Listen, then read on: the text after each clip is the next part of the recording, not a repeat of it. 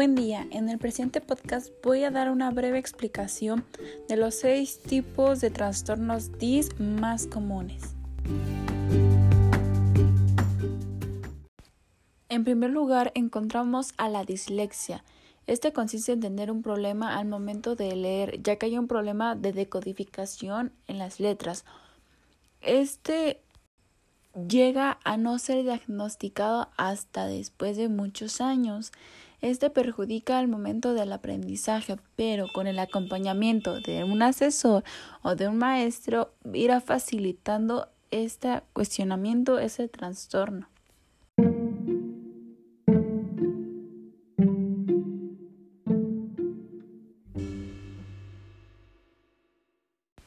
En segundo punto tenemos a la disgrafía.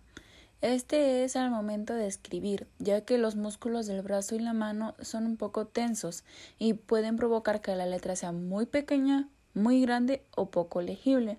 Por eso a estos niños no se les debe presionar al momento de escribir. Tienen que tomar su tiempo para que lo puedan eh, hacer con mayor comodidad obteniendo mejores resultados.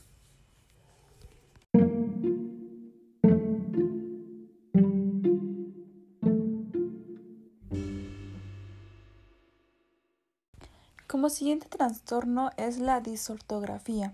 Es una dificultad para la escritura, independiente de que haya una alteración en la lectura. A la persona le resulta difícil asociar la escritura de las palabras con el código escrito y las normas ortográficas.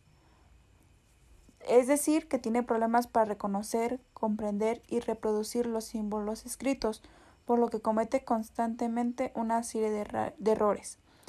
Sin embargo, es importante no confundirlo con simples errores de escritura.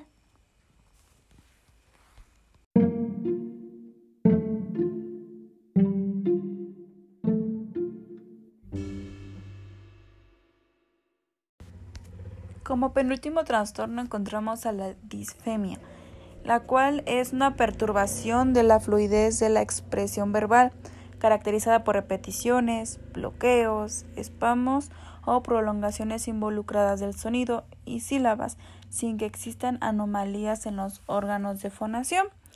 Se acompaña frecuentemente de mutismo, retraimiento y evitación de situaciones en las que el niño se ve obligado a comunicarse.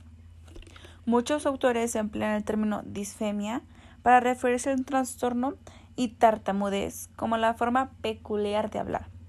Según su origen, se diferencia por dos tipos de disfemia, la neurogénica, que es un resultado de una comunicación deficiente entre el cerebro, los nervios y los músculos, como consecuencia de una patología cerebrovascular. El segundo es la psicogena. Es de origen psicológico, puede ser provocada por un trauma grave o por situaciones de angustia o ansiedad.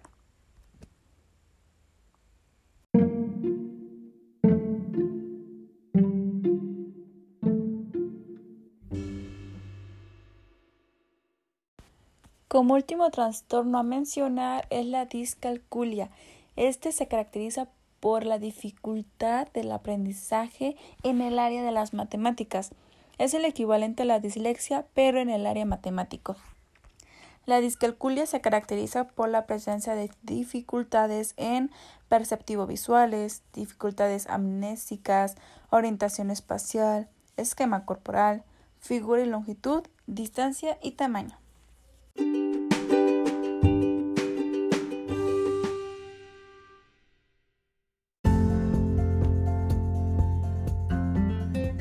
Dicho todo lo anterior, puedo mencionar que todos los niños son inteligentes, solo que cada uno tiene diferentes obstáculos y los van a llevar a diferente ritmo. También quiero mencionar que la información que obtuve fue de la, del Centro de Capacitación de Atención, Desarrollo e Innovación Profesional. Gracias por su atención.